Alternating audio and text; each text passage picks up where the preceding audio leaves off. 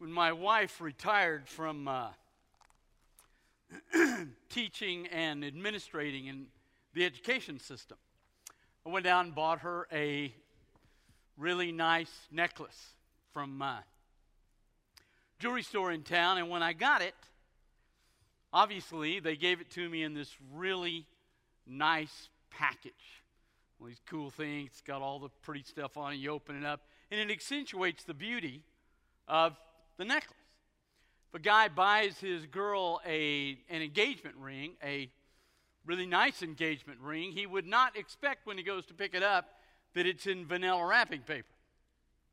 He would expect it to be what happens.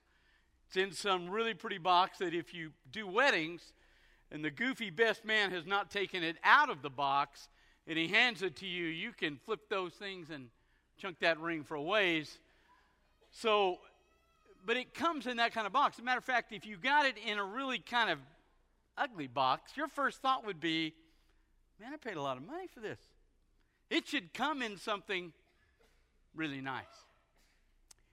If, though, you're trying to fake out the girl you're engaged to, you don't want her to know that you're asking her, and so you give her this ring, you might give it to her in some really horrible looking box because she'll have no idea.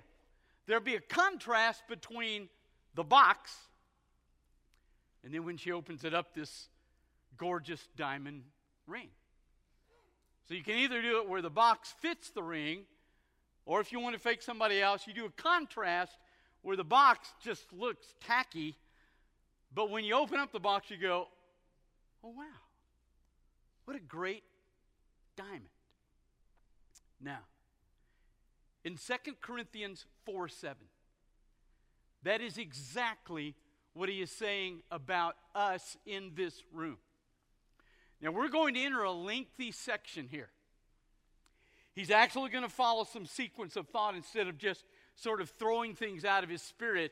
And he's going to talk about the fact that our bodies, we're going to look next Sunday at, the, at, at all the struggles we go through.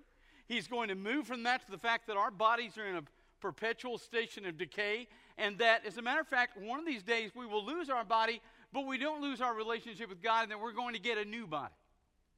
So he's going to walk through that, but look at what he says. In verse 6, he talks about the glory of God, and then here's what he says We have this treasure, that is, we have God's glory in earthly vessels, that the superabundant greatness of the power might be from God and not from us.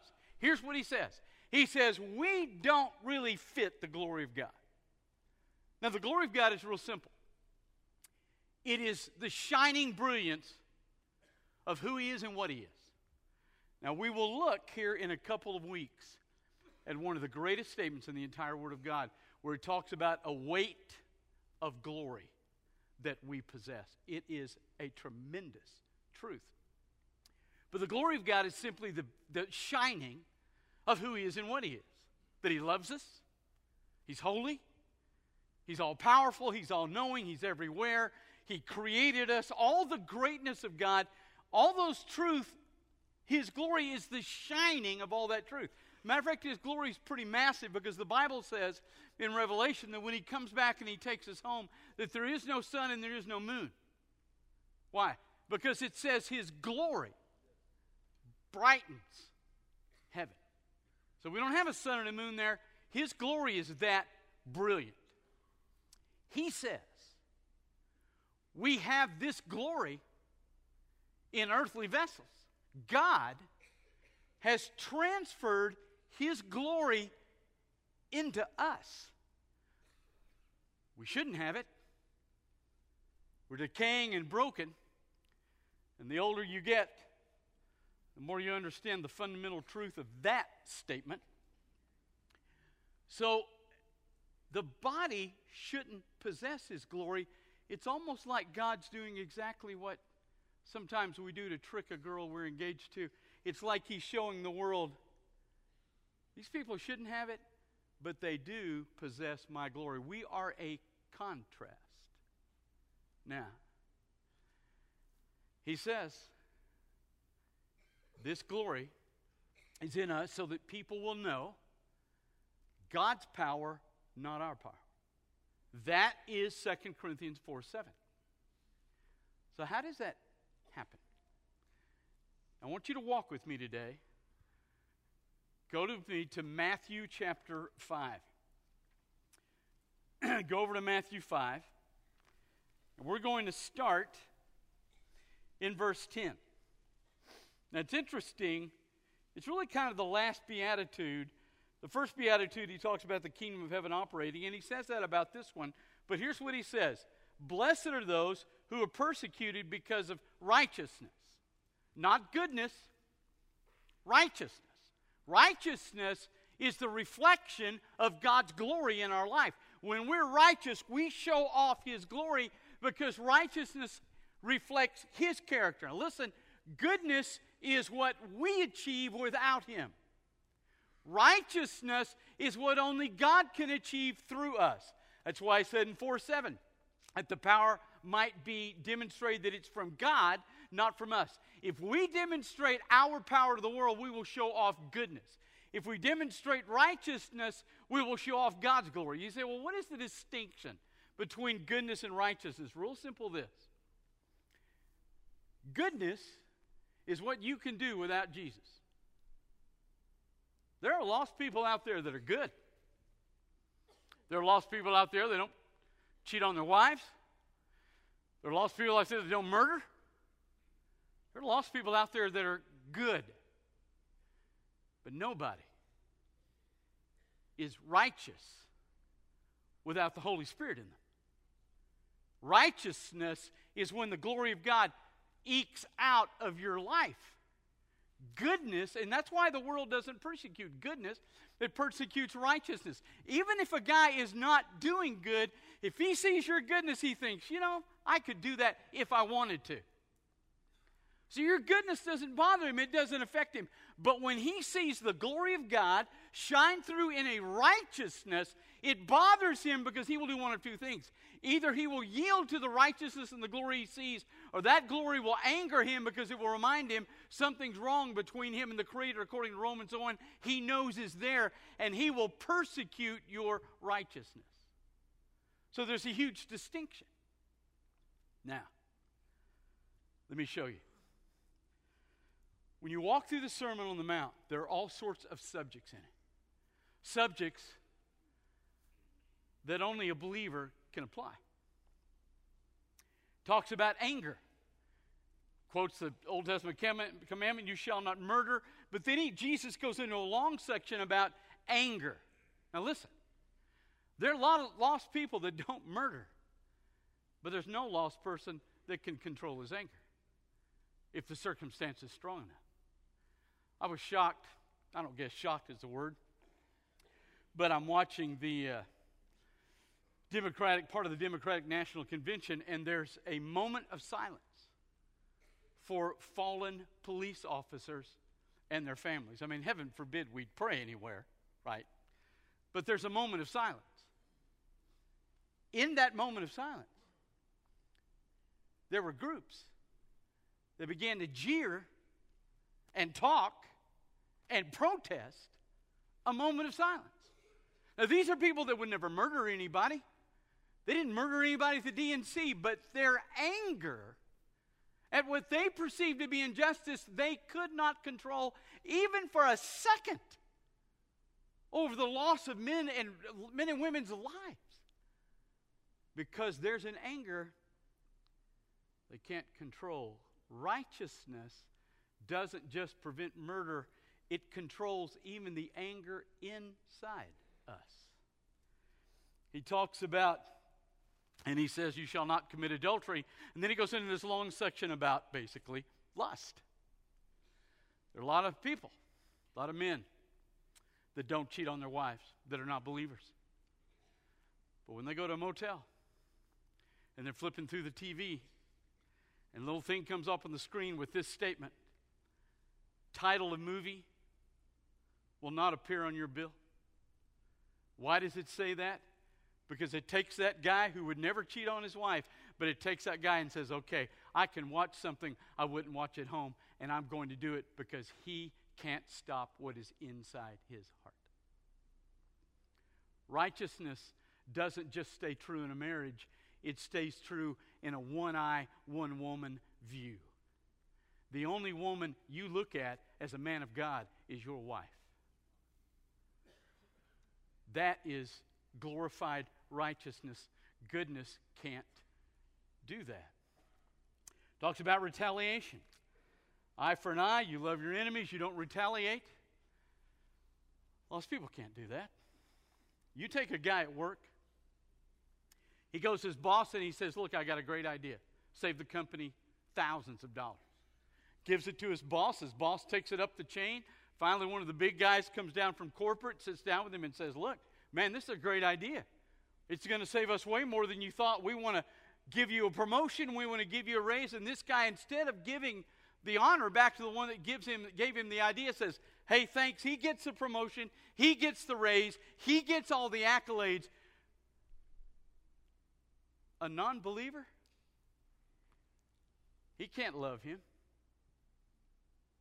And he'll have to retaliate in some way, whether he gives him the cold shoulder at the water cooler, whether he leaves the company, whether he badmouths him, whatever, but he can't love his enemy, and he's going to have to retaliate in some way. Righteousness, though, allows you to love a man that just trashed you because you know that the Bible says, Vengeance is mine, says the Lord. So you don't have to worry God's going to deal with him. Your only responsibility is to love and forgive him because that's what he's called you to do.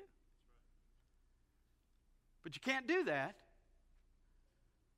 unless God's glory resides in your life. He talks about prayer.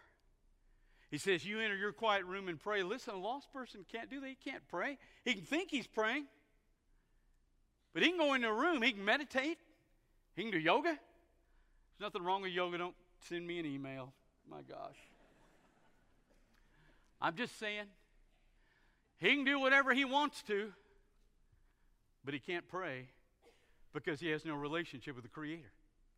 That comes through the blood of Jesus Christ and the imputation of Jesus' righteousness into my life. He doesn't have that, so he can't pray. And therefore, because he has no relationship, Jesus goes through this long thing about praying God's will in this world. When you pray the will of God in this world with faith, God responds to that and he changes the situation we are in. We have an enormous power based on the glory that resides in us that lost people do not have. They can't fast, they can diet, they can cleanse. But they can't fast because fasting's based on enhancing my walk with the Father. They can't build treasures up in heaven because they don't think they have anything there. Care and anxiety, let me tell you, if you are a non believer and you live in this day, my care and anxiety would be off the chart. Because I can't believe what's happened and where we are in this country. But as a believer, does it bother me? Oh, yeah. Does it bother me we have the two people running we do? Oh, yeah. Do those things bother me? Yes. Do they drive me crazy? No because I know I don't care who the president is, I don't care who the Supreme Court is. I know who really rules, and I'm his child. So it doesn't matter. So I can get rid of a care and anxiety that a lost person can't do. There is a righteousness I'm capable of, they are not. Now, I have the ability to do what they can't do. Now, listen to me. I still hear that our purpose as Christians is to worship. If you understand in the totality, yes. 2 Corinthians 4 7 is why God does not take you home yet. It's because He's put His glory inside a body that shouldn't have it so that the world can see the contrast. So they can understand there's something different about us. So when we get ripped off at work, we don't hate our enemies, we love them. We pray well, we demonstrate a righteousness. Here's what he says so that it might reflect the power of God, not your power. Righteousness is not something you can create Only God can pull it out of the glory He's embedded in your life. Now, that's why, way before Jesus stepped into this statement about righteousness, he has five, six, and seven in Matthew. He goes into this long dialogue of examples of righteousness. Matter of fact, he even said at the beginning of it, he said, If your righteousness does not exceed those of scribes and Pharisees, you will not see the kingdom of heaven. There's got to be a complete alteration in your life. Now, listen. Right before he goes there, right before he steps into that, look in verse 3, chapter 5. Right before he does that, he gives you a stair step. Now, watch this. Blessed are those who are poor. And here's a little Greek. Blessed are those that are completely poverty stricken and all they can do is beg in the Spirit. Obviously, he's not talking about the Holy Spirit. He's talking about our spirit trying to produce a Christian life. First thing he says is, you will be blessed if you come to a place in your life where you look in the mirror and say, I can't produce righteousness of God. I can't do it. I can be good. I may not murder somebody, but I can't stop the hatred in me. I can't stop the anger. I can't stop the anxiety. I can't control the inside. Only God's Holy Spirit, through the glory of God, can alter who I am from the inside out. That's righteousness. So the first thing I do is say, I can't do it. Second thing I do is I say, Blessed are those who mourn because they will be comforted. Second thing, it bothers me that I'm not righteous. If it doesn't bother you today, if you're okay with goodness,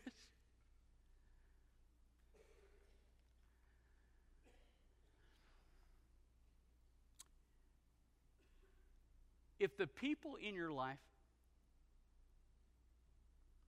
that are not believers aren't amazed at the difference between you and them and that doesn't bother you, then you're not mourning. The second thing I do is I am grieved over the fact that I'm not righteous. Now, if those two things become reality, I can't do it, it bothers me that I don't, then I will become blessed of those who are meek. I will become a person who is quiet before God, and I will say, All right, I can't do it. I'm sick of the fact that I can't. I need your wisdom. What's the very next one? Look at this. Blessed are those who hunger and thirst for righteousness, they will be filled.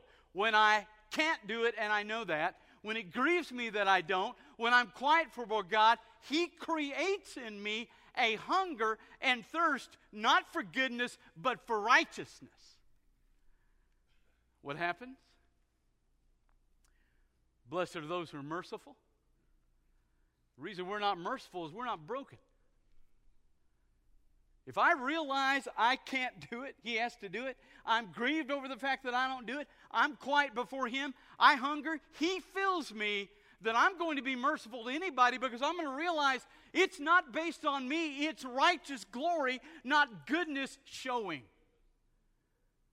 So I'm going to be merciful to anybody because I'm going to know the only difference between me and them is what? Jesus. I will become pure in my heart. That's right, because it's all about Him. I will become a peacemaker. Boy, don't misunderstand that. That does not mean we make people like each other. Hebrew word shalom, Greek word irene, both mean the same thing. I want the best God has for you. What's the very next thing? I'm persecuted because of righteousness. What did Paul say in 2 Corinthians 4 7? We have a treasure so that we'll show off the power of God. What's the treasure? Matthew 5, 6, and 7. Where do we show off the power of God? Matthew 5, 3 through 10. The Beatitudes are the means by which we come to the place where we don't show anything off. He shows himself off through us when people look at us and go, How in the world are you like you are? Because I've experienced a relationship with Jesus Christ you do not have. In his glory, in his righteousness, shines through us. Now, here's why that's so critical. And I don't mean to be offensive, I'm just telling you.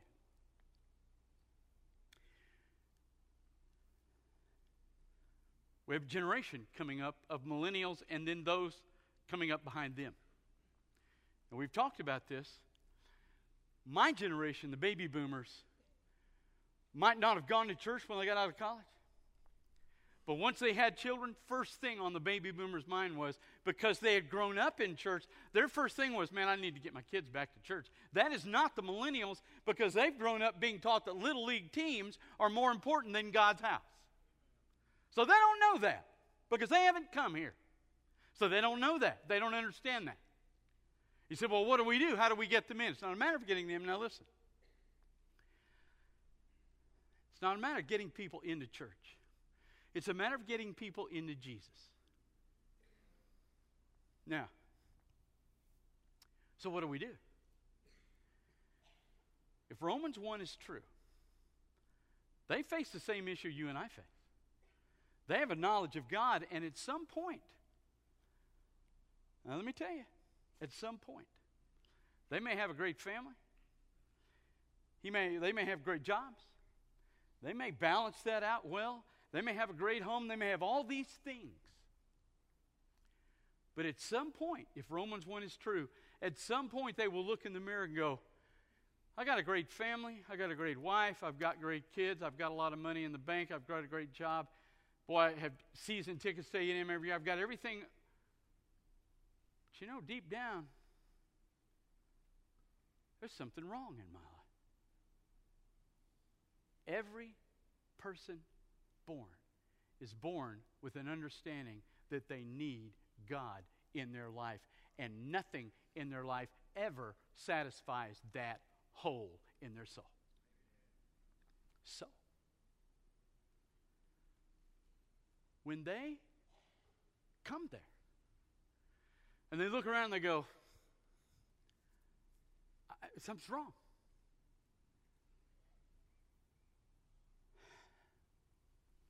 Not trying to inflict guilt. I just want to make us clear. If you're in their life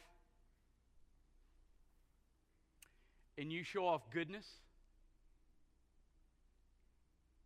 they don't see in you anything different than what they are.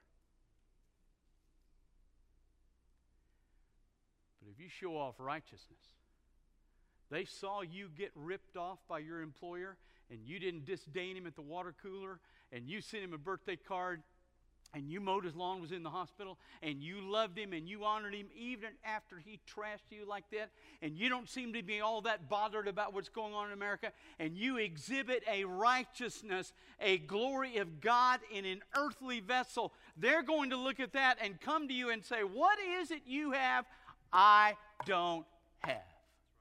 At which point you say, I have Jesus Christ. We're not going to pull him in this building. But our righteousness, not our goodness, his glory shining out in righteous acts can awaken them when they reach that point where they go, You have something I don't. What's the answer? And when you say Jesus, what did we look at last couple weeks? The Holy Spirit takes the veil, lifts it, and they have a chance. It's not about getting them in here, it's about them finding the reason why we really are in here. Let's pray. Father, it is amazing that you would plant your glory in us knowing what we are. Let us show off that glory as we die to ourselves and allow your Spirit to fill us. Honor that in us today so this world can have a glimpse of not how good we could be as a person but how good you really are as a God. Thank you. And make that clear. In the name of Jesus Christ, we pray that because He's the only one that can make that possible. I ask you that in His name. With your heads bowed and your eyes closed. Never met Jesus? Staff and I are here at the front, we will share with you how to do that. If God's calling you to be a part of this fellowship, as He speaks to you this morning, if you just need to come down here and kneel and pray, you just want to go back to your seat, we can pray real quickly. We will be glad to pray with you, even throughout the song we're about to sing when we're done with the invitation. So, as the Holy Spirit speaks to you this morning, you come.